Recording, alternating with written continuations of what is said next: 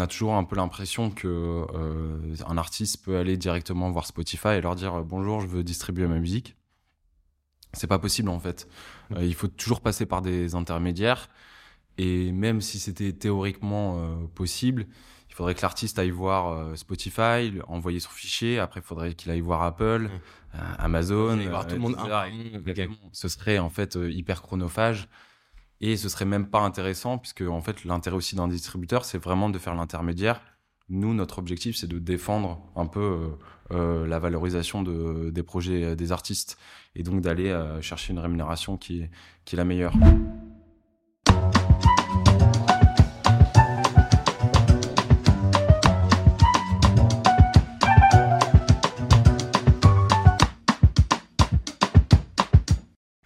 Bonjour à tous, aujourd'hui on a la chance de recevoir Basile qui est à la tête de TuneCore. Donc on va pouvoir échanger sur bah, qu'est-ce que c'est un distributeur digital. Pour ceux qui ne connaissent pas brièvement, ça permet aux artistes de distribuer leur musique sur les plateformes de streaming. Et donc on va pouvoir lui poser pas mal de questions. Salut Basile, comment ça va? Salut Mickaël, ça va et toi? Ouais, au top. Merci euh, bah, d'être venu euh, sur ce podcast Parlons musique, parlons business. Euh, si tu veux bien pour commencer, c'est la petite règle du podcast. Au début, je te pose des petites questions, réponses courtes, et après on rentre dans le vif du sujet. Ok, très bien, allons-y. Est-ce que tu te souviens de ton premier concert? Oui, je m'en souviens. Euh, c'était à Lille. Enfin, je vais dire mon premier concert où vraiment j'ai payé ma place. Euh, voilà, je voulais voir. Tu te souviens et ouais. ouais et c'était euh, Justice au Zénith de Lille. Ouais, au tout début, c'est très fan. Et là, pour la petite histoire, je vais les revoir. Tu les revois Of Green, c'était donc toujours aussi fan. Donc, c'est bien. Et ton tout premier job? Mon premier job, c'était au Crédit Mutuel, encore à, Lille. C'était un job d'été. Euh, j'ai mon, père qui bossait euh, déjà en banque, mon frère, et donc euh, hop, petit job d'été. il préfère avoir, enfin voilà, il favorise un peu les les, les, enfants des, des, employés existants. Et, et voilà, c'était au Crédit Mutuel à Lille. Et je peux te dire que déjà l'été, par exemple, il n'y a pas beaucoup de monde à, à Paris. Tu vois, les Parisiens partent un peu en vacances. À Lille, c'est encore pire parce que t'as pas de touristes du tout. Donc euh, juillet, août, l'été à Lille, c'est mort. Et, euh, et euh, bah voilà, au moins j'ai su que je voulais pas bosser en banque, comme mon père et, et, mon frère. Donc, donc voilà, c'était un, apprentissage aussi. Et encore moins l'été. Et encore moins l'été, ouais. Et ton dernier diplôme que tu as, obtenu donc moi j'ai fait une licence et un master dans une école à Lille qui s'appelle l'ISTC et c'est un master éco-gestion spécialisé euh, communication. Donc euh, voilà, un peu la connaissance des médias et tous les on voyait un peu tous les métiers qu'il y avait autour de la com. Donc ça peut être concepteur, rédacteur, la vidéo, l'image, etc. On voyait un peu tous ces métiers-là pour pouvoir travailler un peu dans tous les aspects de, la com, tout en ayant un peu une, formation de base qui est vraiment éco et gestion et du coup un peu école de commerce. Voilà. Et ton poste aujourd'hui? Aujourd'hui, je suis euh, Head of TuneCore France. Donc, je le dis en anglais, mais donc en gros, ça veut dire euh, responsable euh, de TuneCore pour la France. Mhm. Je m'occupe de toute la, la marque en France, la, la, communauté d'artistes qu'on représente, qui utilisent nos services pour distribuer leur musique, et un peu de tous les partenariats qu'on peut faire avec des acteurs de la musique indépendante.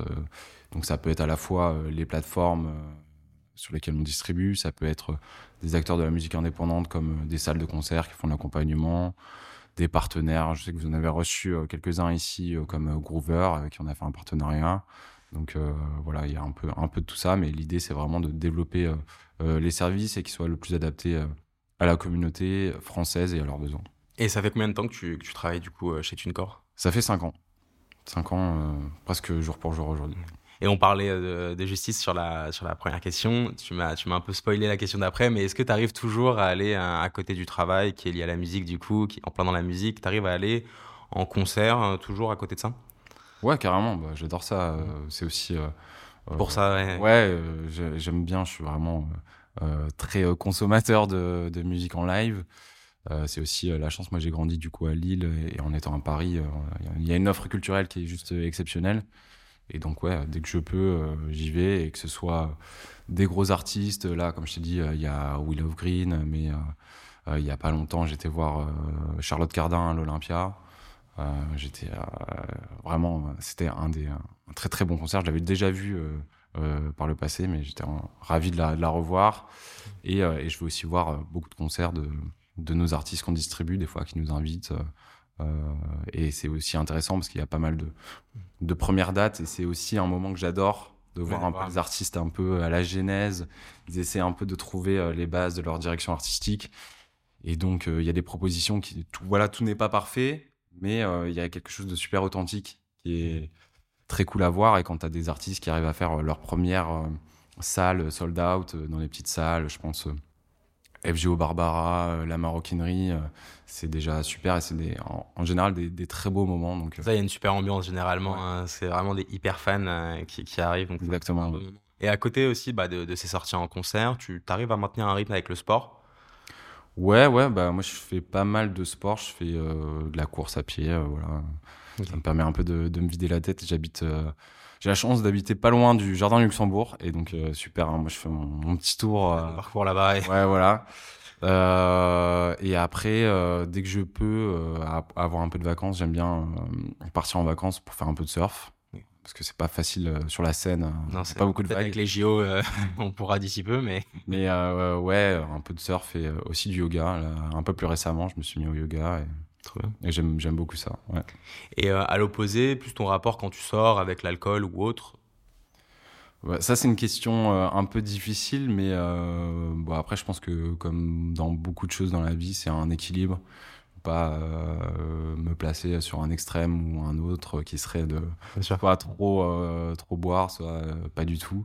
Et je pense que c'est un équilibre. Après là j'ai 33 ans j'ai un peu bien vécu mais j'ai toujours aussi fait la, part des choses ah c'est ça en fait c'est pour ça que cette question et, et, le pro et moi j'ai eu la chance quand j'ai commencé ma carrière de, de, travailler avec des artistes dont un DJ qui s'appelle Michael Calfan qui boit pas du tout d'alcool et donc ça m'a tout de suite euh, bien formaté euh, dans euh, justement. C'est le soir, c'est la fête, mais c'est pas non plus. parce que clairement avec lui, voilà, j'y reviendrai peut-être un peu en présentant mon parcours, mais c'était un, DJ qui faisait partie du, circuit international, donc. sur trois jours, tu vas dans trois villes différentes en, Europe ou même à, à, Dubaï, etc. Et, et puis tu es dans des clubs, voilà, l'alcool est, est, gratuit, tu as un rider de l'artiste, il y a tout ce que tu veux euh, gratuit.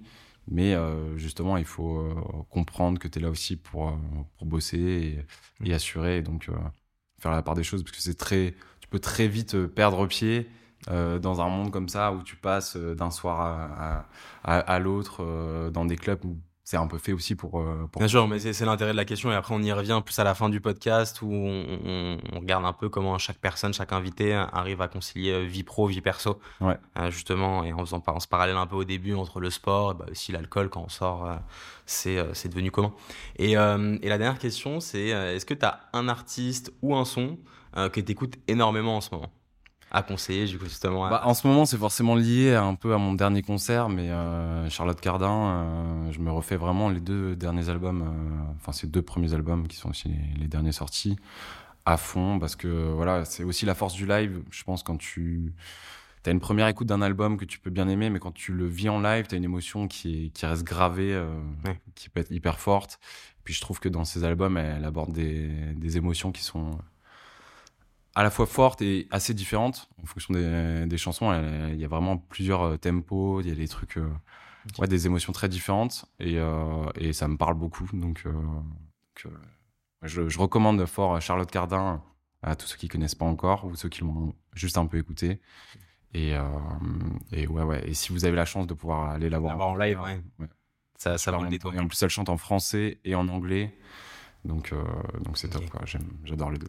Et pour, euh, pour revenir à ce que tu me disais vis-à-vis de tes études et euh, bah, tes premiers pas dans la musique, où tu t'occupais justement de l'artiste dont tu nous as parlé, qui, qui, a très rapidement tourné à l'international quand je travaillais avec lui, comment ça s'est fait cette connexion? C'est-à-dire que bah, tes études, quand, quand, on regarde le CV, quand tu m'as expliqué, c'est pas lié à la musique. Comment tu as eu ce premier point de contact avec l'industrie musicale?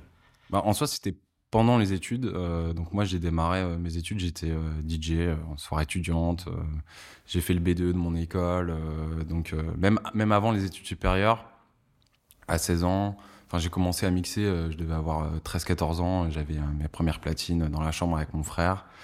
après j'ai travaillé un peu des, des, des, petits jobs à droite à gauche d'été où, pour, pour mettre de côté et acheter des meilleures platines.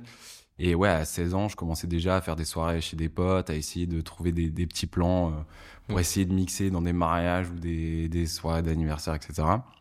Et, et après, j'ai même organisé des nouvel an au lycée. Alors, c'était complètement sans autorisation, rien du tout, mais mais voilà, je me souviens d'une histoire où j'avais euh, une amie qui avait euh, euh, un père qui travaillait dans l'immobilier. Ils avaient vraiment tout un club abandonné à Lille et on avait investi le truc, on avait organisé un nouvel an. Et, j'ai fait ça quand, rétrospectivement, je me dis c'est quand même un peu fou d'avoir fait ça à 16-17 ans. mais ça marchait trop bien et je pense que c'est vraiment là où je me suis j'ai adoré ça et j'ai continué après du coup à vouloir organiser des événements naturellement dans le milieu étudiant j'avais mon grand frère qui qui avait ses potes qui organisaient des trucs euh, au BDE et moi je, trouvais ça dingue. J'ai, tu fasses la même chose. Ouais, je veux trop faire ça. Je Généralement, quand on touche assez jeune à, à ce milieu-là, mais c'est hyper large, hein, que ce soit en tant que DJ, en tant qu'organisateur de soirée, etc., je trouve que bah, tu touches à un truc qui est assez addictif. Ouais, carrément. Carrément, ça m'a, plu direct. Et à la fois, euh, bah, c'était aussi un bon moyen de, pouvoir euh, mixer, d'organiser ces soirées. Puis aussi, j'aimais bien le, côté de faire découvrir aussi euh, de la musique que j'aimais bien. Et puis c'était euh, un peu la, la grande époque euh, des DJ, tu vois. Moi j'ai grandi, il y avait Martin Solveig, Bob Sinclair et, et Guetta qui étaient des superstars. Moi, quand j'étais ado, tout le monde voulait être DJ. Aujourd'hui, c'est plus YouTuber, mais moi, c'était vraiment, je trouve, la grande époque des, des DJ. J'ai grandi avec ça, avec, un peu tout ça. Et donc, en arrivant au milieu étudiant, pour revenir à ta question, euh, j'ai euh, un, de mes, euh, un de mes amis qui était dans la même promo que moi, qui s'appelle Edouard Tayeb, qui a, lui avait aussi son assaut pour organiser des soirées étudiantes dans notre école, mais aussi ailleurs.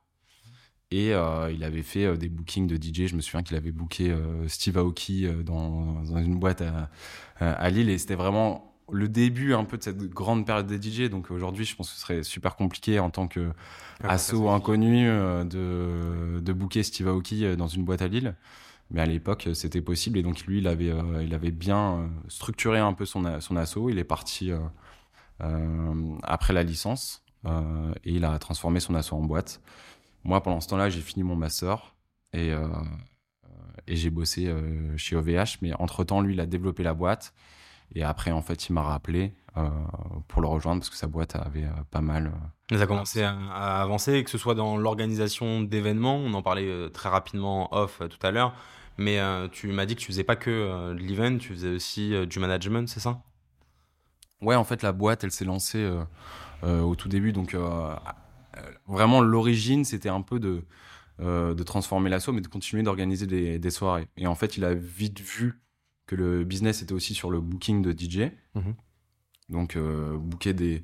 Euh, en fait, quand tu développes une structure, que tu commences à avoir la crédibilité d'avoir euh, booké des bons artistes, les gens te font confiance. Et donc, tu peux te permettre d'avoir un peu la crédibilité de pouvoir booker des bons artistes parce que les gens te font mhm. confiance dans, ta structure. Et donc, tu peux travailler pour d'autres clients qui, eux, s'ils contactaient les artistes en direct, n'auraient pas forcément les moyens de les avoir. Et donc, il, il a développé cet aspect booking-là, qui était très important dans la boîte.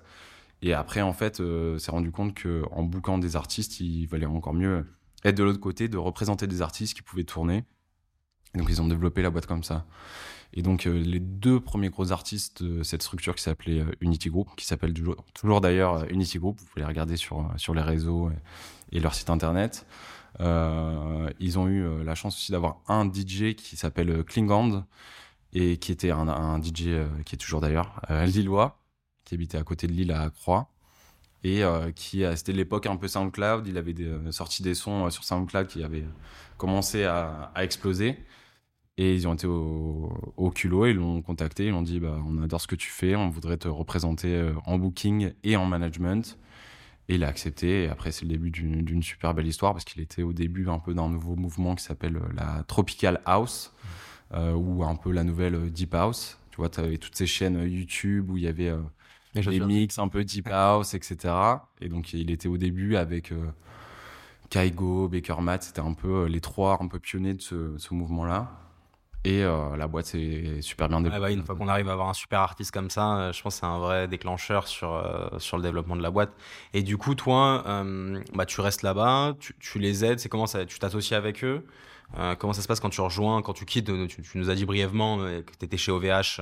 Ouais, donc moi, moi, en fait, je finis mes études, je fais mon master parce que mhm. bah, pour mes parents, il était hors de question d'avoir commencé les études et de d'arrêter à la licence. Et puis même, je voulais, je voulais aller jusqu'au bout. Après, j'ai bossé chez OVH, qui est un hébergeur internet français à Roubaix. Je faisais de l'événementiel pour eux. J'ai fait euh, stage de fin d'études, euh, deux CDD. J'ai bossé un an et demi pour eux. Et entre temps, bah, du coup, euh, la boîte Unity Group s'est pas mal développée. Ils représentaient de plus en plus de DJ. Ils avaient besoin de, de recruter en fait pour suivre un peu ce rythme. Et euh, à ce moment-là, donc moi j'ai un an et demi, j'ai galéré à, avoir mon CDI euh, euh, chez OVH. je fais donc un an et demi et en fait je le, signe en décembre, je sais plus quelle année, mais ça fait un an et demi que je bosse chez eux. Et au même moment, Edouard vient me voir et me dit euh, Bah voilà, on aimerait bien que tu nous rejoignes dans la boîte. Et donc là, j'ai un dilemme c'est que je suis dans, une boîte qui, va devenir une très grosse boîte française de la tech. Avec un, un, bon poste en étant super junior quoi c'est mon premier entre guillemets vrai job après mes études et euh, bah voilà, c'est euh, le moment où je dois choisir entre la passion ou la sécurité. Exactement. Tu choisis, tu choisis du coup la passion et tu, tu les rejoins en salarié ou tu les rejoins en. Je les rejoins en salarié euh, en leur disant, euh, bah moi j'avais un CDI chez chez OVH donc je veux la même chose. Et après aussi euh, en leur disant que à terme j'aimerais bien faire partie de la boîte en tant que qu'actionnaire, en tant que mmh. aller un peu plus loin parce que c'est un tu envie d'être impliqué à fond avec les artistes, c'est un peu 24 sur 24, euh, 7 jours sur 7. Donc euh, la notion de salarié, elle est un peu euh, difficile dans, dans, dans ces cas-là. Mais euh, eux, si tu veux, ils avaient eu un, des difficultés avec un troisième actionnaire dont ils venaient de se séparer. ils n'étaient pas très chauds au début de directement s'associer. Et après, ça, ça, ça, c'est compris. Donc, et puis bah voilà, c'est un choix que que, que j'ai mûrement réfléchi, mais qui était hyper personnel et que j'ai jamais regretté puisque dix ans plus tard ça fait enfin voilà je bosse toujours dans la musique et, ouais c'est top parce que du coup après cette expérience chez Unity Group euh, toi est-ce que tu comment ça se passe ta transition avec euh, TuneCore? Parce que euh, voilà t'es là-bas ça se développe bien ça existe toujours. Et euh, comment ça se passe? Est-ce qu'ils euh, viennent te débaucher? Est-ce que tu peux nous expliquer un petit peu plus ce que ça TuneCore vient me débaucher? Alors en fait, donc moi j'ai fait 4 ans chez Unity Group. Et l'avantage, c'est que aussi la boîte a eu pas mal de, de nouveaux business. Donc, on comme je te dis au début, on a commencé, on a fait pas mal de bookings. Moi, mon premier job chez Unity Group, c'est on me dit euh, tu vas t'occuper d'un artiste, il est belge, il s'appelle Lost Frequencies. Euh, il faut essayer de lui trouver des dates, euh, etc. Et à ce moment-là, bah, il, vient, de sortir Are You With Me. Ça commence à passer en radio. Ça va devenir un de ses plus gros tubes. Et donc au début, je galère à, essayer de lui trouver des dates, euh, payer 2000 euh, balles euh, la date. À la fin de l'année, il était payé 40 000 la date. Donc c'était euh, vraiment hyper formateur pour voilà pour voir un peu l'évolution d'un artiste hyper rapidement. Et après, la boîte s'est développée sur le management. Et après, on a ouvert une boîte d'édition ensemble où là, j'étais du coup dans les fondateurs de, de cette boîte-là. Mais ça m'a permis d'avoir un peu différents aspects de, de la musique mhm. euh, et de, de, voir un peu un panorama euh, de tous les métiers qui sont autour euh, de la musique. On a bossé avec toutes les maisons de disques, Warner, Universal, Believe, etc. Et donc ça m'a donné un peu un, un, beau panorama. Après, là, côté distribution, je l'avais pas trop travaillé. Donc c'est aussi ce qui m'a intéressé. Et puis la difficulté quand tu bosses aussi avec des, des amis qui sont tes fondateurs, c'est que j'allais pas prendre leur place dans, dans, la boîte. Donc à un moment, si je voulais euh, avancer, euh, voir aussi toujours apprendre, moi j'ai toujours eu cette curiosité de vouloir en apprendre toujours plus dans la, musique et j'avais pour évoluer, il fallait que que j'avance ailleurs. Donc en arrivant, donc la boîte déjà était à Lille à la base. On a déménagé à Paris et en arrivant à Paris, euh, j'ai eu cette opportunité. Euh, ils m'ont pas contacté, mais euh, moi j'avais vu cette opportunité et j'ai postulé. Ça s'est fait assez, assez naturellement. Et tu rejoins du coup TuneCore et TuneCore, bah, pour ceux qui connaissent pas, est-ce que tu peux expliquer un, euh, un petit peu euh, qu'est-ce qui, euh, qu'est-ce que c'est quoi? Ouais, bah on me pose souvent la question en soirée, donc euh, ou euh, je sais pas mes proches, peu importe. Mais c'est quand même plus sympa à expliquer que de taf. ouais, carrément. Mais des fois, ça peut paraître, paraître un peu complexe. En fait, ça l'est pas du tout. Ma, la phrase que, que je dis souvent, c'est qu'on fait le lien entre les artistes et les plateformes d'écoute. Donc Deezer, Spotify, etc. Mais à la base, ça a été créé avec iTunes, donc en 2005. Et à la base, quand iTunes sort, iTunes ne distribue que les grandes maisons de disques Universal ou alors les labels qui sont vraiment assez gros pour être international. Et euh, TuneCore se crée sur ce postulat-là de, dire nous, on va distribuer tous ceux qui sont pas. Euh, qui n'ont pas les moyens d'avoir un contrat euh, dans une grosse maison de disques ou autre. Et donc, ils proposent ce service. Ils ont un accord avec euh, Apple iTunes. Et donc, ils permettent de distribuer au début juste ces musiques sur, sur iTunes. Et après, tu as tout le développement derrière des plateformes de streaming qui vont se créer. En fait, petit à petit, TuneCore ajoute des plateformes. Et, euh, et aujourd'hui, on distribue plus de 150 plateformes euh, dans le monde entier. Donc, le, le, le concept aujourd'hui de TuneCore, c'est vraiment d'accompagner euh, les artistes sur la distribution de, de, de leurs projets. Et ensuite, notre deuxième travail, donc une fois que la musique elle est sur, sur les plateformes d'écoute, une fois qu'elle est disponible, de gérer en fait leurs leur royalties. Donc à chaque fois que une musique est streamée écoutée, elle va générer des droits et nous on gère ces droits et on les reverse sur le compte euh, d'un corps de l'artiste quoi. Exactement, le compte d'une corps de l'artiste en, euh, en, ne prenant pas de commission sur les sur les plateformes principales, on prend juste une commission de 20% sur les plateformes sociales donc euh, TikTok, Instagram, YouTube, mais tout ce qui est Spotify, Deezer, etc. C'est 100% pour l'artiste. On prend pas de, de commission et ça c'est vraiment intéressant pour l'artiste pour comprendre ce que vaut sa musique et euh, apprendre à se gérer et à réinvestir aussi. C'est c'est-à-dire que vous, vous l'aidez, euh, vous aidez l'artiste et enfin, son, environnement professionnel à distribuer sur toutes les plateformes de streaming, donc Spotify, Deezer, Apple Music en France, c'est les plus connus, mais il y en a plein, plein d'autres. Ouais. Nous plus d'une Napster, Amazon Music, mmh, Tidal, etc mais également euh, les sons par exemple sur les réseaux sociaux, donc peu importe TikTok, Instagram, quand on fait une vidéo, on peut ajouter un son dessus. Ça, euh, c'est possible grâce à justement l'intermédiaire d'un distributeur digital, c'est ça? Exactement. En fait, tu dois être dans leur euh, librairie musicale. Si t'es pas distribué à TikTok ou autre, donc tu peux toujours faire un montage et rajouter la musique. Mais ce qui est important, c'est genre tu fais une story euh, Insta, tu as, envie de mettre une musique. Quand tu la recherches, si t'es pas distribué sur euh, Meta, donc euh, Instagram Musique, tu peux pas, les utilisateurs ne peuvent pas trouver ta musique. Donc, et, et, en même temps, il y a toujours une rémunération qui est associée. Quand tu regardes des, des stories sur, sur Insta, tu as des pubs entre les stories, mhm. ça, ça va générer des revenus. Donc il y a un revenu qui, est, qui, revient à l'artiste. Ok, en fonction des, euh, des vues ou des écoutes de musique sur le réseau social, c'est ça Exactement. Ok, et on reviendra un petit peu par la suite sur la, partie rémunération. Mais du coup, un artiste qui veut distribuer euh, seul ou, ou, dans un label euh, sa musique, il doit passer par un distributeur digital pour que sa musique soit disponible sur les plateformes de streaming ou est-ce qu'il a d'autres options? En fait, non, il n'a il a pas d'autre euh, option. Euh, on a toujours un peu l'impression que euh, un artiste peut aller directement voir Spotify et leur dire bonjour, je veux distribuer ma musique. C'est pas possible en fait. il faut toujours passer par des intermédiaires. Et même si c'était théoriquement possible, il faudrait que l'artiste aille voir Spotify, envoyer son fichier. Après, il faudrait qu'il aille voir Apple, Amazon. Voir tout le monde. Ce serait en fait hyper chronophage. Et ce serait même pas intéressant, puisque en fait, l'intérêt aussi d'un distributeur, c'est vraiment de faire l'intermédiaire. Nous, notre objectif, c'est de défendre un peu euh, euh, la valorisation de, des projets euh, des artistes et donc d'aller chercher une rémunération qui est, la meilleure. Là où, des fois, par exemple, les plateformes, leur objectif, c'est d'avoir le plus d'abonnés possible, d'avoir un abonnement qui est le plus accessible. Donc nous, on va être vraiment un intermédiaire qui va équilibrer un peu les deux parties et, euh, et ouais, pouvoir euh, distribuer le, le plus euh, d'artistes possible dans les meilleures conditions possibles. Et quand on représente euh, beaucoup d'artistes, on a beaucoup plus de poids pour négocier avec les plateformes qu'un artiste qui démarre tout seul face à ce petit ouais, donc c'est un gain de temps euh, c'est un gain de temps considérable de toute façon et, c'est limite impossible pour l'artiste d'aller le distribuer seul sur les différents sur les différentes plateformes ouais. mais et du coup quand un artiste est signé dans un label on peut prendre les deux exemples, que ce soit un label indépendant ou un label qui est affilié à une maison de disques.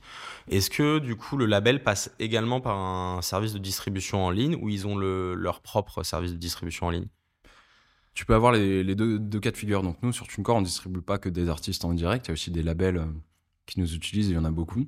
donc ça peut être voilà des, des, petits labels. Après il y a des plus gros labels qui passent par des distributeurs comme donc TuneCore fait partie du groupe Believe, on y reviendra, mais Believe il propose des contrats un peu plus avancés, je dirais avec plus d'options possibles pour des labels. Mais forcément la plupart des labels passent par des gros distributeurs. Après, il y en a certains, mais il faut vraiment qu'ils atteignent un peu une masse, une taille critique pour pouvoir euh, passer en direct avec, euh, avec les plateformes. Parce qu'il faut bien imaginer que derrière, il faut négocier euh, des contrats assez complexes avec chaque plateforme qui sont renégociés tous les 2-3 ans. Donc, tu as aussi des frais légaux, juridiques. Et si tu n'as pas une certaine taille, ça peut être très compliqué.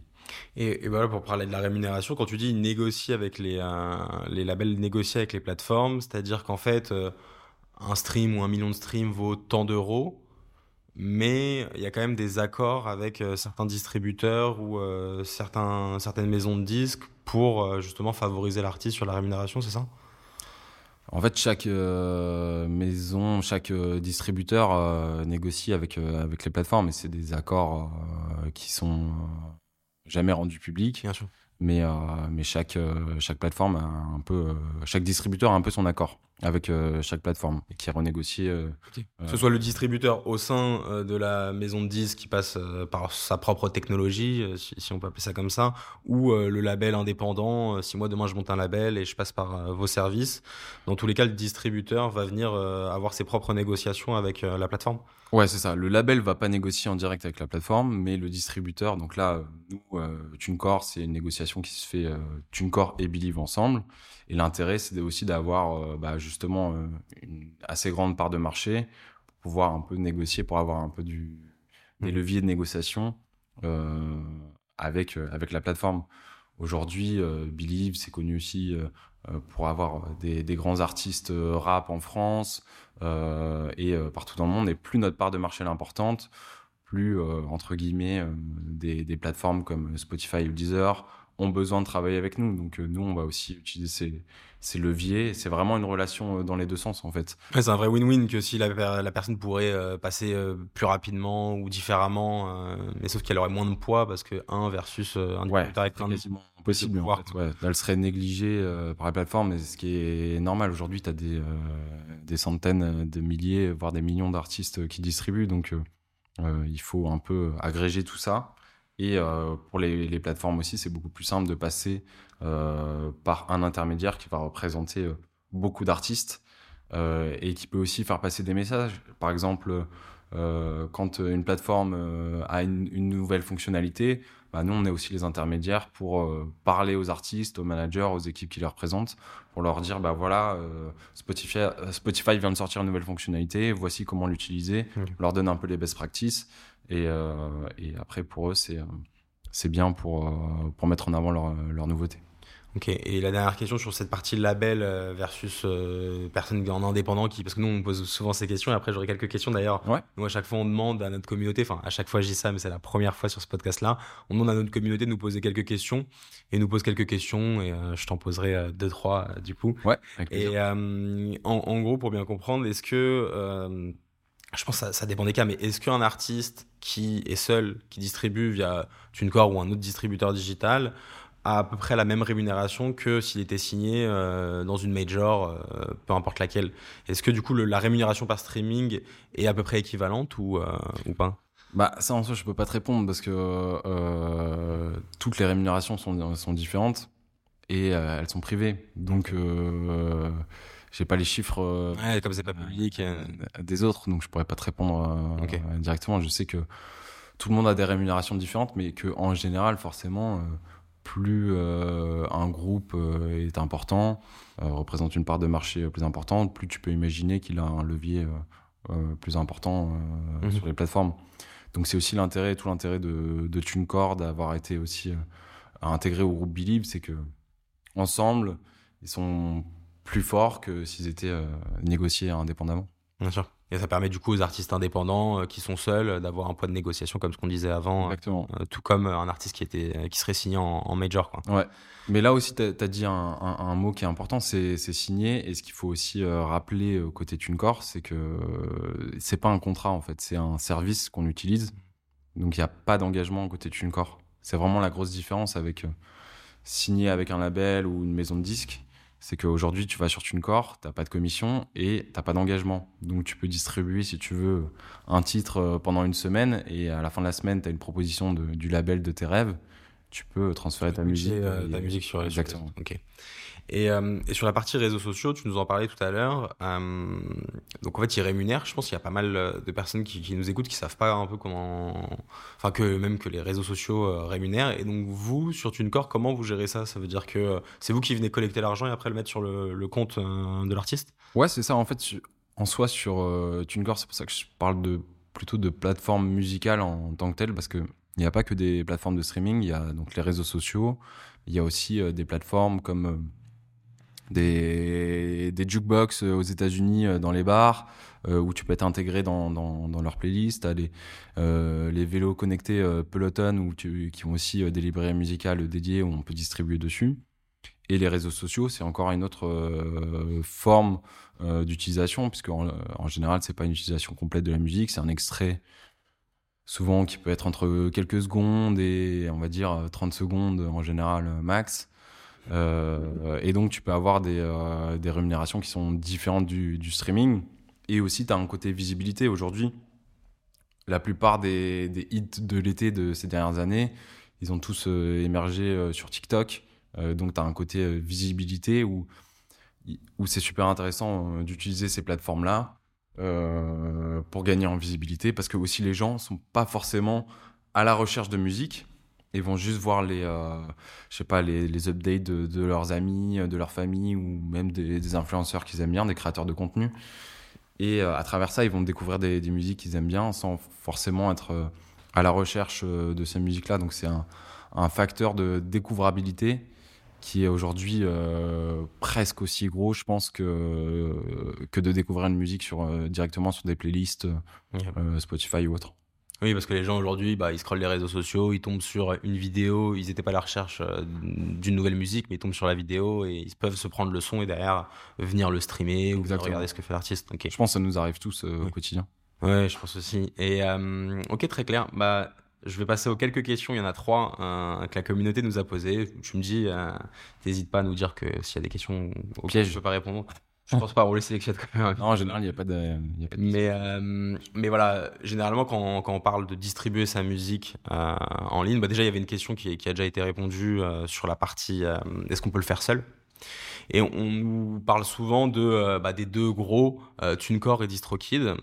Et est-ce que tu peux nous expliquer la différence entre les deux, s'il y en a?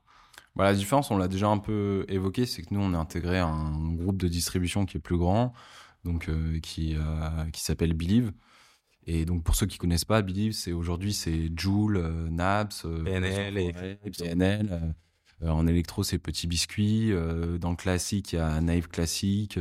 il y a du jazz. Il y a Nuclear Blast dans le métal. Il y a des participations dans des labels comme Tôt ou Tard, où il y a Vianney, etc. donc il y a en fait toute une une galaxie en gros de, de, labels et euh, de possibilités d'évolution où TuneCore, on va être en fait la première étape, la porte d'entrée sur, euh, sur ce groupe-là. Aujourd'hui, tu sors ton premier projet, tu as très peu de chances de te faire signer tout de suite par un label et c'est normal. demain, tu es un label, tu as un investissement financier à faire. C'est dur de parier sur quelqu'un qui a jamais rien sorti. Donc en fait, nous, on, va être vraiment le, début de carrière. Et après, l'avantage, grâce au groupe Believe, c'est qu'on peut faire évoluer euh, les profils assez facilement. Il y a plein de ponts qui existent entre TuneCore et euh, les services de distribution améliorés de Believe. Euh, tu as des services à la carte de, de, Believe et tu as toute une galaxie de, labels dans tous les styles musicaux à travers le monde. Donc, tu as des opportunités d'évolution qui sont vraiment bah, exponentielles. et ensuite, tu as une partie que ne fait pas notre concurrent DistroKid et, et certains autres non plus, c'est euh, la gestion des éditions. Donc on a une offre en plus de la distribution où tu peux gérer ton... Si tu as créé les paroles, composé ta musique, tu es auteur et compositeur, ou tu peux être juste l'un ou l'autre. Et là, on te propose de gérer tes éditions, parce que nous, on a déjà toutes les informations sur les titres, les métadonnées, donc le code ISRC, le code UPC. Donc là, c'est un peu technique, mais c'est des choses qu'on crée euh, pour identifier euh, les titres. Et donc, on peut facilement faire les dépôts dans les sociétés de gestion collective, type la SACEM, euh, pour le gérer pour toi. Et encore une fois, là, c'est un engagement très court. Donc, on peut voir un peu, découvrir ce que vaut sa musique en, tant qu'auteur-compositeur, qui a un autre droit que celui des royalties principales qu'on appelle master, qu'on reçoit principalement avec le streaming et les ventes. Et donc ça permet en fait à l'artiste d'avoir un peu une, un tout en un quand il débute et qui, ça lui laisse plus de temps de, se concentrer sur euh, le cœur euh, sur l'artistique en fait. Euh, nous on va gérer tout ça et c'est vraiment notre volonté première c'est que l'artiste ait un, un, espèce de hub où il va gérer toute sa partie distribution et à la fois business. Tous ses droits vont lui revenir dans, son même compte euh, TuneCore. Il peut aussi gérer, par exemple, euh, s'il veut répartir, il a fait une collaboration avec, avec un, beatmaker ou autre. Il suffit de mettre le beatmaker à 50%, je mets son adresse email et hop, on répartit automatiquement les revenus plutôt que de se, entre guillemets, de, faire la compta. Alors voilà, il y a peut-être des gens qui sont fans de compta, mais en général, les artistes et la compta, c'est pas forcément leur, leur première passion. Donc, euh, et puis, euh, tu as des revenus qui tombent tout le temps, toutes les semaines. Donc euh, c'est un peu infini, tu devrais à chaque fois... Ouais, ça permet de centraliser toute la rémunération, mais lié aux royalties du son sur les plateformes de streaming, avec le, le poids de Believe, et en plus de ça, euh, c'est hyper intéressant. Euh, il y, a la partie édition où, euh, quand au début, juste on s'inscrit à la SACEM, sur chaque son, il faut le déposer. Vous pouvez aussi centraliser ça sur TuneCore, comme ça. L'artiste a un tout en un où il peut bah, juste récupérer l'argent de sa musique. Exactement. Et voir la valeur, c'est important aussi d'avoir cet aspect. Nous, on est hyper transparent sur ce que l'artiste peut faire. On lui, on lui remet tous ses revenus. Il a 100% de ses revenus. Mmh. Donc, euh, demain, s'il a une offre dans un label, euh, il sait exactement la valeur de, sa musique, il sait combien elle génère euh, mois par mois et quelle est un peu la dynamique de, de, progression. Pareil, s'il a une proposition d'un éditeur, parce que nous, on fait pas le travail d'un éditeur dans le sens où on va pas chercher un studio, des collaborations avec potentiel avec l'artiste, mais on va juste faire de ce qu'on appelle de l'admin, de la gestion de ses droits. Donc il est après totalement libre de pouvoir signer avec un label ou un éditeur pour euh, s'il a peut-être d'autres besoins euh, plus avancés. Mais euh, au moins, il connaît la valeur de sa musique et il est un peu en position de, de, force de savoir ce que ça vaut et surtout il a compris comment, comment ça fonctionnait. Donc demain, un label, il va pouvoir lui poser la question, bah, moi, ok, vous me prenez 20, 30, 50% de, de mes royalties, mais quels sont les services que vous mettez en face pour, euh, pour justifier en fait de, cette commission? Ok, très clair. Et euh, la prochaine question, c'est euh, est-ce que les distributeurs comme TuneCore peuvent aider les artistes sur la partie playlisting? Alors c'est une très bonne question qu'on me pose aussi beaucoup mmh. et qui est légitime parce qu'aujourd'hui les, playlists bah, c'est pas mal du, du, nerf de la guerre on va dire et en fait Aujourd'hui, nous, on fait vraiment euh, euh, du volume, ce qui, nous permet d'avoir des, abonnements euh, où tu peux distribuer ta musique en illimité entre 20 et 50 euros par an. et donc, l'objectif, c'est d'avoir une plateforme automatisée qui répond aux besoins de, de, tous les artistes. Mais du coup, vu qu'on fait beaucoup de volume, le, le, playlisting, c'est quand même quelque chose d'assez euh, éditorial à la base. Et donc, on peut pas, euh, entre guillemets, euh, passer du temps. Ce serait mentir que de dire qu'on peut passer du temps avec chaque artiste et essayer de, de placer sa musique. En plus, on n'est pas rémunéré à la commission. Donc, en fait, nous, ce serait beaucoup de, de temps. Et, du coup, oui, c'est un autre service. C'est un autre service. c'est un service additionnel. Mais après, aujourd'hui, on a développé des nouveaux services qui sont là plus automatisés on vient de lancer un, service qui s'appelle TuneCore Accelerator et qui euh, comprend des services notamment comme le Spotify Discovery Mode, mhm. en fait, qui permet de soumettre sa musique pour euh, Spotify, en fait, les lectures euh, automatisées. donc, par exemple, vous finissez un album la musique va pas s'arrêter. Vous allez passer sur des musiques en aléatoire, hein. aléatoire, voilà. Mais en fait, vous pouvez pousser votre musique pour que justement elle soit dans ces lectures aléatoires. Ça ne veut pas dire qu'elle sera forcément poussée. Il faut quand même qu'elle, un peu comme sur les réseaux sociaux, il faut que l'engagement avec la musique euh, marche bien. Donc ça veut dire que Spotify va tester, voir si les gens euh, sur une première page si ça interagit bien, ils vont pousser encore plus de monde, etc. Sur ça, euh, c'est un service qui est du coup pas vraiment du playlisting, mais plus des écoutes algorithmiques automatisées. Et donc ça, c'est un nouveau service qu'on propose depuis la fin de l'année dernière et sur lesquels on a des résultats qui sont vraiment dingues. Euh, où tu as des, euh, en moyenne, je crois que c'est 143% de, de, plus de streams euh, sur des, des, artistes qui ont très peu de streams de base. donc, c'est vraiment quelque chose qu'on essaie de pousser et là qui est possible parce que tout est automatisé en fait. Mhm. Donc, on peut garantir des résultats aux artistes et on, on, propose à tout le monde le même niveau de service en fait. C'est ça qui va être un enjeu. Après, on essaie aussi d'envisager euh, du playlisting ou en tout cas du, de, de, de, pouvoir pitcher les plateformes. Donc, on est en train de créer un formulaire euh, pour pouvoir un peu agréger et pitcher plusieurs plateformes à la fois. Mais là, c'est encore en développement euh, et on travaille dessus. Mais l'idée, c'est de pouvoir, à chaque fois qu'on propose un service, le proposer à tous les artistes qui distribuent chez TuneCore. Ok. Eh ben, merci pour ces réponses. Euh, il y en avait trois, mais comme il y en a une auquel on avait déjà répondu, euh, on peut passer à la suite. Et à chaque, euh, à chaque épisode, on laisse voilà, la communauté poser des questions. C'est sur les stories Instagram pour l'instant. Ce sera peut-être après sur notre canal Discord, mais voilà, n'hésitez pas à poser des questions si vous en avez. tu, tu parlais de, de TuneCore et de Believe. pour rentrer un petit peu plus sur ce sujet-là, en fait, c'est Believe qui a fait l'acquisition de TuneCore à un moment donné, c'est ça? Ouais, exactement. En 2015, si je ne me trompe pas. donc il y a quelques années maintenant. J'étais pas encore chez TuneCore. Mhm mais euh, il y avait mon prédécesseur et c'est à ce moment-là qu'ils ont ouvert aussi la section euh, dédiée TuneCore France. Et pour, pour de base, c'était pour distribuer leurs artistes ou euh, pour faire ce que ça fait aujourd'hui, c'est-à-dire leurs artistes et également les artistes qui veulent, qui sont pas encore chez Believe? Alors Believe avait déjà sa structure de distribution, de distribution donc ils distribuaient déjà énormément d'artistes. Ils avaient même un service équivalent à TuneCore qui s'appelle Zimbalam, qui s'appelait Zimbalam, parce qu'aujourd'hui il est fermé. Euh, et donc l'idée dans le rachat de TuneCore, c'était aussi euh, bah, d'avoir euh, développé une présence aux États-Unis, parce que c'est un, service qui a été développé à la base, qui est toujours le siège de TuneCore est toujours à, Brooklyn, mmh. alors que Believe c'est à Paris. et donc d'avoir à la fois un pied-à-terre à Paris et surtout de développer une marque. donc c'est pour ça qu'ils ont fermé Zimbalam, c'est pour développer une seule marque qui deviendrait internationale et donc de l'ouvrir dans plusieurs pays. Aujourd'hui, euh, TuneCore, c'est, on a des bureaux euh, en Asie, en Afrique, en Amérique latine, euh, en Europe, un peu partout, et, aux US. Donc l'idée, ça a été plus de développer cette marque-là, et encore une fois, que ce soit un peu le service, la porte d'entrée sur tous les services que peut proposer Believe derrière. Proposer derrière.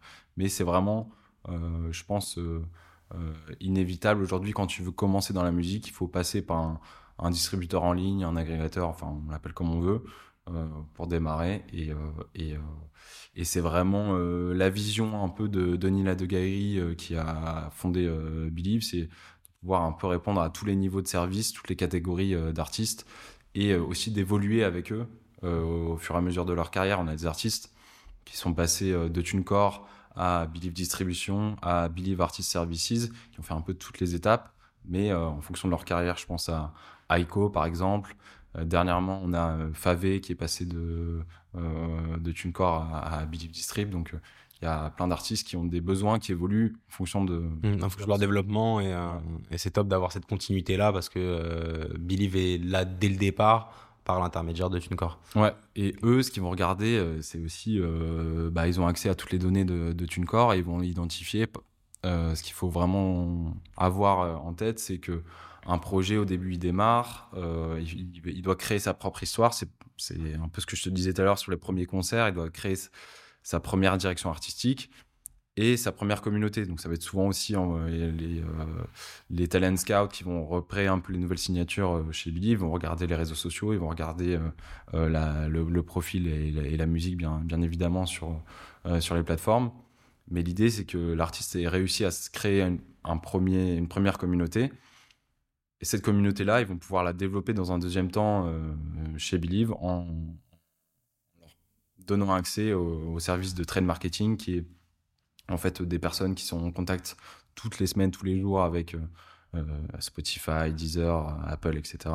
Et là, leur job principal, c'est de placer en playlist officielle les artistes qui distribuent chez, chez Believe. Ok.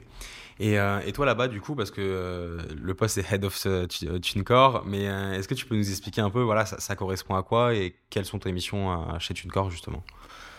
Bah, elles sont très variées, je m'ennuie pas, mais il va y avoir, ça va être vraiment tout le développement à la fois du site, monitorer aussi un peu ce qui se passe sur le site, donc en gros toutes les communications qui partent, tous les updates du, site euh, vont être euh, vérifiés euh, par mes soins, donc ils sont déjà traduits avec des, des, traducteurs pro, mais il faut tout vérifier. Il y a en fait, toutes les traductions ne peuvent pas être littérales, mhm. donc on vérifie ça.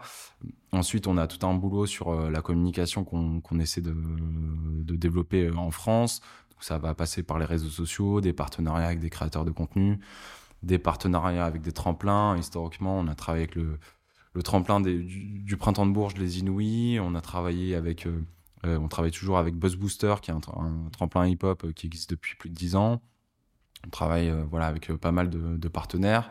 On essaie aussi de trouver des partenaires sur la promotion pour développer, pour répondre aussi aux besoins des artistes qui veulent faire trouver des partenaires euh, soit pour la pub ou euh, euh, du placement en playlist, ou, enfin voilà, ça peut être plein de services additionnels. Donc on va travailler avec ces partenaires-là. Et, et, après bah, sur toute l'acquisition de, de, nouveaux clients, donc une partie aussi un peu commerciale, analyser aussi ce qui marche bien sur le site, ce qui marche moins bien, pourquoi les gens s'arrêtent à telle étape, quels sont les et aussi moi c'est pour ça que je vais aussi beaucoup en concert, je vais beaucoup à la rencontre des artistes. C'est pour avoir des, des feedbacks euh, constants sur les besoins des artistes et après pouvoir les traduire au siège aux US et leur dire bah moi les artistes ils me parlent ils me parlent beaucoup de ça. Euh, c'est une difficulté euh, qu'ils ont. Par exemple la répartition automatique des revenus c'était un gros besoin évoqué des artistes. Ou l'année dernière on a lancé Beatport la distribution sur Beatport qui était pas disponible avant parce que Beatport voulait pas distribuer tous les artistes. On, a, on, a, fait des changements dans, dans ce sens-là. Et, et il peut y avoir aussi un travail euh, de lobbying, par exemple, avec euh, les, euh, les, sociétés comme la SACEM ou tous les organismes un peu institutionnels. là, par exemple, je pense que ça va être mon prochain combat. J'aimerais bien que les subventions ne soient pas ne soient pas déterminées. Aujourd'hui, quand tu distribues sur TuneCore, euh, c'est pas forcément euh, accepté par certains organismes pour avoir des, subventions. Ils demandent encore de faire des, copies physiques ou des choses comme ça. Ce qui, en plus, depuis le Covid, a encore moins de sens. Donc euh, aujourd'hui, moi, j'essaie aussi de, les contacter et de leur faire comprendre qu'on peut travailler sur d'autres systèmes pour que ces subventions, elles aillent aux artistes indépendants qui en ont vraiment besoin et, souvent qui utilisent bah, au début de leur carrière des, des services comme TuneCore. Ok. Oui, pour euh, donc euh, histoire de faciliter un peu l'obtention de subventions euh, pour ceux qui en ont besoin, qui sont indépendants et qui distribuent leur musique grâce à des services comme TuneCore. Exactement. Par rapport à des artistes signés qui ont peut-être un peu plus de moyens et de temps pour remplir ça. Ok. Et, et toi, comment tu travailles? C'est-à-dire que tu as, une équipe de combien de personnes à peu près avec toi? Alors moi j'ai deux personnes qui travaillent euh, au quotidien avec moi, il y a Tiffen et Ilona, je les salue euh, d'ailleurs. Euh, on travaille sur, bah, on est une petite équipe donc on travaille sur tous les sujets, mais beaucoup sur la communication. On essaie de développer. on a la chance de, de, travailler pour des artistes et donc on essaie de développer aussi des interviews qu'on passe sur les réseaux sociaux, de, de, de, parler de TuneCore à travers les artistes qui nous utilisent. Je pense que c'est le meilleur moyen quand on est un artiste qui commence, de, de, de pouvoir s'identifier à d'autres artistes qui, qui débutent et, euh, et, de parler aussi bah, des belles histoires euh, qu'on a pu avoir. Pour la petite histoire, il y a par exemple Angèle qui a commencé, euh, qui a distribué ses deux premiers singles sur, sur TuneCore. Donc aujourd'hui, ça peut paraître très loin, très évolué comme carrière, mais tout le monde a. Il y a toujours un début, tu vois, toute histoire exactement. Donc Ok, donc ouais, vous, travaillez aussi pas mal sur la communication, mais je, vois, j'ai l'impression en tout cas, tu me diras si c'est vrai ou pas, mais je vois que de plus en plus TuneCore, par exemple avec des partenariats sur des, sur des créateurs de contenu ou autres, c'est une volonté ça, voilà, de, vraiment étendre la communication euh, propre à TuneCore? Ouais, bah, en fait aussi, euh, on a une, euh, une grosse partie de, des artistes qui distribuent par nous qui, qui sont très jeunes. Et c'est normal. moi, le moment où j'ai plus euh, fait le DJ entre guillemets c'est euh, euh, bah, j'en parlais tout à l'heure quand j'avais 16 ans et t'as peut-être un peu plus de temps t'as envie de, de t'exprimer à fond mmh. et donc être artiste c'est aussi un, super moyen de de s'exprimer et, et, donc pour parler à, à ces communautés là euh, bah, alors on distribue tout le monde, hein. il y a des gens euh, de, euh, de, tous les âges, mais on a une grosse partie de notre communauté qui va être entre 15 et 25 ans. Et, et aujourd'hui, ben, même moi, j'utilise énormément YouTube, tous les réseaux sociaux. et donc, Utiliser ce levier-là pour, pour communiquer autour de vos services. Exactement. Et puis, et puis aujourd'hui, tu démarres euh, tu vas acheter un ordi, tu vas acheter un, logiciel peut-être euh, de, création musicale de MAO. Euh, bah, la première chose que tu veux faire, c'est par exemple savoir comment l'utiliser. Donc tu vas regarder des tutos sur YouTube. Et donc on peut aller aussi vers ces gens-là. On a fait des partenariats avec Isos. Bon, aujourd'hui il a arrêté pour se consacrer plus à la partie production musicale, mais à l'époque on a fait des partenariats avec lui, avec Raska. On a fait pas mal de, de partenariats avec des créateurs de contenu. Et ce qui est intéressant, c'est que certains vraiment s'adressent pas uniquement aux fans de musique, parce que bah, voilà, beaucoup de gens aiment la musique en général, mais là vont aller plus euh, chercher des gens qui sont potentiellement des créateurs de musique. Donc c'est ça qui va nous intéresser, c'est que euh, ça peut être hyper ciblé. Et, euh, et, en même temps, il y a toujours aussi souvent ce qu'on recherche dans les partenariats, c'est une, une, notion de pédagogie qui est hyper importante. Nous, on s'adresse à des gens qui démarrent dans la musique et donc qui ont besoin de, pas mal d'apprendre. Et donc, euh, c'est aussi ce qu'on va chercher. Donc, c'est pour ça que je te parlais des, tutos, mais ça peut être aussi des. Euh, avec Raska, on a fait des, euh, vidéos sur les, différences entre les contrats, essayer d'en apprendre un peu plus. Donc, bon, bah, ça reste sur des formats assez courts, mais ça donne quand même déjà une première idée et, ça laisse un peu aux artistes la possibilité de, prendre, de prendre des meilleures décisions, je pense, en ayant, sachant un peu ce qui se fait euh, dans la musique. Ok, ok, très clair. Et, euh, et, du coup, la, suite de, de TuneCore, c'est vraiment d'évoluer, ce que tu disais, c'était la question d'après, mais on y a déjà répondu en, partie, c'est d'évoluer, de faire évoluer les fonctionnalités qui sont automatisables en fonction des besoins que toi tu ressens sur, sur les retours que tu as des clients ou, ou des potentiels clients. Quoi. Ouais, c'est ça. C'est toujours d'avoir un maximum de couverture de toutes les plateformes euh, qui existent et de simplifier en gros euh, la vie euh, des artistes. Donc, donc il y a distribuer partout, simplifier donc avec la répartition des revenus, que la plateforme soit le plus simple possible. Et alors, on a encore du travail. Hein, on est toujours tous les jours dessus, mais l'idée c'est que ce soit hyper facile d'utilisation et après euh, de développer des outils justement euh, de promotion parce qu'une fois que tu distribues, c'est sur les plateformes, le besoin qui va euh, de pair, c'est de pouvoir faire découvrir ta musique. Et donc l'idée, c'est vraiment d'aller vers un objectif où aucun artiste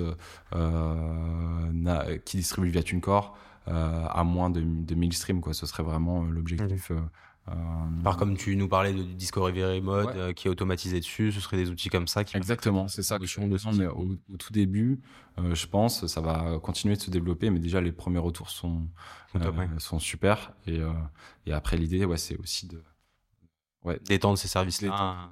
là ouais. Ok, top. Et toi, sur bah, toi, as ton travail chez TuneCore, on va dire une journée type, elle ressemble à quoi? Parce que tu es à la tête euh, de TuneCore, euh, il y a à mon avis 1000 euh, sujets, donc comment t'organises un peu ta journée Une journée type, elle ressemble à quoi?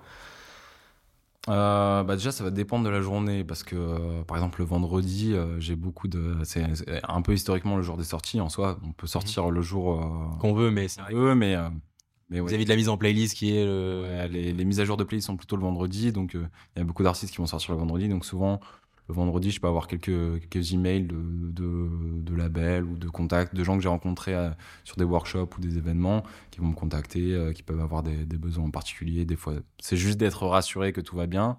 Voilà, il peut y avoir des emails. Après, moi, ma façon de fonctionner, de façon général, c'est surtout le lundi de me faire une liste de toutes les tâches et un peu aussi de catégoriser euh, ce qui est, est important et urgent. Euh, voilà, de, de, voir un peu parce que il y a tellement de choses qu'on peut être un peu euh, rapidement dépassé. Et donc, il faut bien s'organiser pour vraiment pas négliger bah, des, des, des, projets qui peuvent mettre vraiment plusieurs mois à être réalisés, mmh. mais qui vont avoir un impact hyper important pour euh, les artistes indépendants. Moi, c'est vraiment un peu le, moteur. Je, je, suis content d'aller au bureau euh, le lundi matin euh, parce que je sais que derrière, ça va changer vraiment la, vie d'artiste. Et, moi, quand j'étais chez Unity, on faisait beaucoup ça. J'ai travaillé sur des gros artistes, mais tous nos artistes, c'était du développement. Et je sais la difficulté que c'est d'un point de vue artiste, d'un point de vue manager, de partir de rien et d'arriver à quelque chose. Et donc, euh, c'est vraiment un peu ça qui, qui me porte. Et ça peut paraître euh, bizarre parce que des fois, c'est vraiment euh, des choses, la répartition des revenus, voilà, c'est de, la, de la compta. mais je sais que ça fait une énorme différence. Et par exemple, là, la répartition, ça va aider les beatmakers à être mieux rémunérés, c'est plus transparent. Donc, c'est vraiment des pas en avant pour la musique indépendante et la musique en général, je pense. Ok. Ok, très clair. Et justement, nous, on aime bien poser cette question-là aussi sur bah, l'organisation des tâches tu dois avoir 3000 euh, tâches euh, et tu pourrais bosser 7 sur 7, 24 heures sur 24, mais tu en priorises certaines qui ont un impact direct ou à plus moyen long terme. Euh, mais comment tu t'organises? Tu as des outils, des, logiciels à nous conseiller ou autres Alors, on a beaucoup d'outils. Après, je veux dire que moi, l'outil numéro un que j'ai, c'est vraiment mon cahier de notes. Euh, et une note euh, physique Ouais, physique, euh, j'écris tout. et que après, je pense que chacun a des façons de fonctionner. ouais, mais c'est intéressant justement de voir un. Il y en a pas mal qui sont encore au. et moi, j'adore. j'ai mon j'ai mon cahier et, et surtout, ça me permet aussi, je pense, rien qu'en l'écrivant, d'imprimer, de d'articuler un peu mes mes réflexions.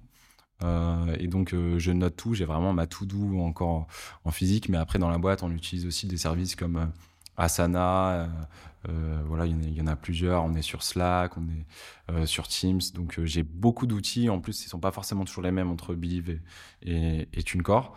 J'ai beaucoup d'outils, mais mais ouais, moi mes notes, c'est vraiment j'ai beaucoup de rendez-vous et, c'est ce qui me permet de bah, un, peu d'imprimer tout dans, mon cerveau et, et de prioriser après les, les tâches en fonction et surtout de prendre un peu de recul aussi des fois, de pouvoir revenir dessus. Euh, mais euh, c'est aussi ce que j'essaie d'imprimer euh, dans mes équipes, c'est je leur dis la réu, n'importe quel call, il faut prendre des notes mhm. et c'est important, je pense. Ouais, je pense aussi que prendre les notes, c'est vraiment. Et c'est là où on voit aussi l'organisation, je pense, dans la prise de notes. ça, ça c'est un facteur assez important. Quand on parle, c'est impossible de retenir, même si on est le plus intelligent du monde. Exactement. Il faut toujours essayer de mettre par écrit. Et puis, et puis après aussi de, bah, de faire des, des réunions. Alors moi, j'ai, euh, je travaille beaucoup du coup avec le siège aux États-Unis et euh, on, on, était déjà beaucoup en, en, visio avant euh, le Covid. Et je pense qu'il faut aussi avoir des réunions des fois en personne pour des côtés un peu plus brainstorming quand on fait de la communication. il faut être un peu créatif et donc des fois on a besoin d'être en personne, des fois on a besoin d'être sur Teams, mais aussi de voir bah, des réunions, d'avoir des objectifs clairs, de bien préparer ces réunions, pas juste d'arriver et de voir euh, ce qui va se passer. Et donc là encore, je prends même presque des notes avant mes réunions pour me dire, bah là, dans cette réunion, euh, tel était l'objectif. ouais, il va falloir euh, parler de ça, etc. Et c'est vraiment différent, entre, entre guillemets, la productivité d'une réunion que tu as bien préparée plutôt qu'une réunion que tu pas préparée. Bien sûr. Et, et sur la partie vie perso et vie pro, euh, ça, c'est la dernière question euh, d'organisation, mais on aime bien aussi savoir, bah voilà, euh, toi, tu pourrais travailler 7 sur 7, 24 heures sur 24 avec toutes les tâches que tu as à faire. Je pense que parfois tu rentres chez toi, tu y penses encore. Est-ce que tu as des tips à, à donner Justement, je sais pas, tu mets ton portable sur mode avion quand tu rentres chez toi pour être tranquille ou des petits réflexes à avoir comme ça pour pas être dans un tunnel constant quoi? C'est une vraie bonne question, surtout que en fait avant, donc quand j'étais chez Unity Group, on travaille avec des artistes. Euh, je travaillais euh, souvent le week-end parce que. Il n'y a pas d'horaire. Euh, ils sont souvent, surtout les DJ, bah, les grosses soirées, c'est le vendredi, samedi. Donc on travaillait le week-end et puis oui, il n'y avait pas d'horaire, ils devaient faire des posts, des fois sur les réseaux sociaux, le week-end aussi. Donc c'était là, c'était vraiment 24 heures sur 24, 7 jours sur 7. Et quand j'ai pris mon, mon, poste chez TuneCore, j'aimais bien le côté structure et je me suis mis la règle de base de euh, les, les, horaires, c'est les horaires. Et euh, à partir du moment où je rentre chez moi, euh, je coupe. Et le week-end, c'est pareil, je coupe. Et si il y a une urgence, en général, elle attendra le, lundi matin. je suis pas non plus chirurgien, je sauve pas, pas des vies. Donc, et puis, il faut aussi faire comprendre, parce qu'on distribue énormément d'artistes. Euh, mais c'est aussi euh, bien dans la recommandation de TuneCore de, prendre de l'avance. Donc si un, manager, un, artiste euh, a bien distribué en, prenant de l'avance, on a toujours possibilité, s'il a fait une erreur, de modifier. Mais un artiste qui distribue le jeudi pour le vendredi, bah, s'il a fait une erreur, c'est un peu oui, de, de, sa faute. Et, et il faut, c'est important d'avoir cet équilibre parce que parce que sinon, euh, oui, je pourrais travailler 24 heures sur 24, 7 jours sur 7 et, et je me dégoûterais de, de, de, mon travail. Donc je pense que l'équilibre, c'est hyper important. Et, et euh, je pense que là, je l'ai trouvé, j'ai un, un, bon équilibre. Après, comme tu le dis, des fois, euh, bah, obligé de... dors pas bien. Et tu penses à. T'as des projets. Les bonnes idées viennent à ce moment-là. Mais... Exactement, ouais. Mais euh, c'est aussi important. Ça veut dire que tu es impliqué euh, dans ton travail et que, et que ça tient à cœur. Donc, mais il faut trouver euh, cet équilibre. Et après, je pense que le sport aide aussi euh, là-dedans à se vider la tête. Euh, voilà. L'avantage du, du, surf, c'est aussi ça, c'est que quand tu es dans l'eau, il n'y a pas de portable. Il y a, y a rien. en aura, mais pour l'instant, ouais. Ok, et, et bah, la petite question qu'on a changé récemment. Donc de base, on demandait toujours une personne qui t'a le plus inspiré. Mais là, euh, bah, par rapport au tour qu'on a eu, euh, plus bah, aujourd'hui sur euh, le milieu artistique, c'est difficile de choper de l'information. Il y a plein de, canaux différents, etc. Les gens, quand ils arrivent sur les réseaux sociaux, bon, il y, a des, des petits tips, mais est-ce que tu as une chaîne YouTube ou un compte Instagram, un compte TikTok à nous recommander où il y aurait pas mal d'informations pour les artistes? Bon, artistes, managers, producteurs, peu importe, un peu business, quoi. Ouais, alors bah moi déjà je peux vous dire que l'information que j'utilise euh, depuis toujours, si vraiment vous êtes un peu dans, vous voulez en savoir plus sur l'industrie musicale, c'est Music Business Worldwide, le, le site.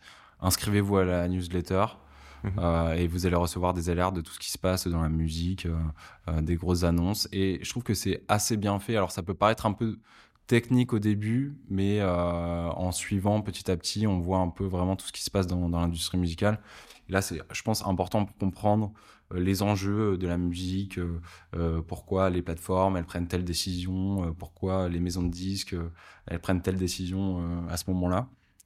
C'est hyper important.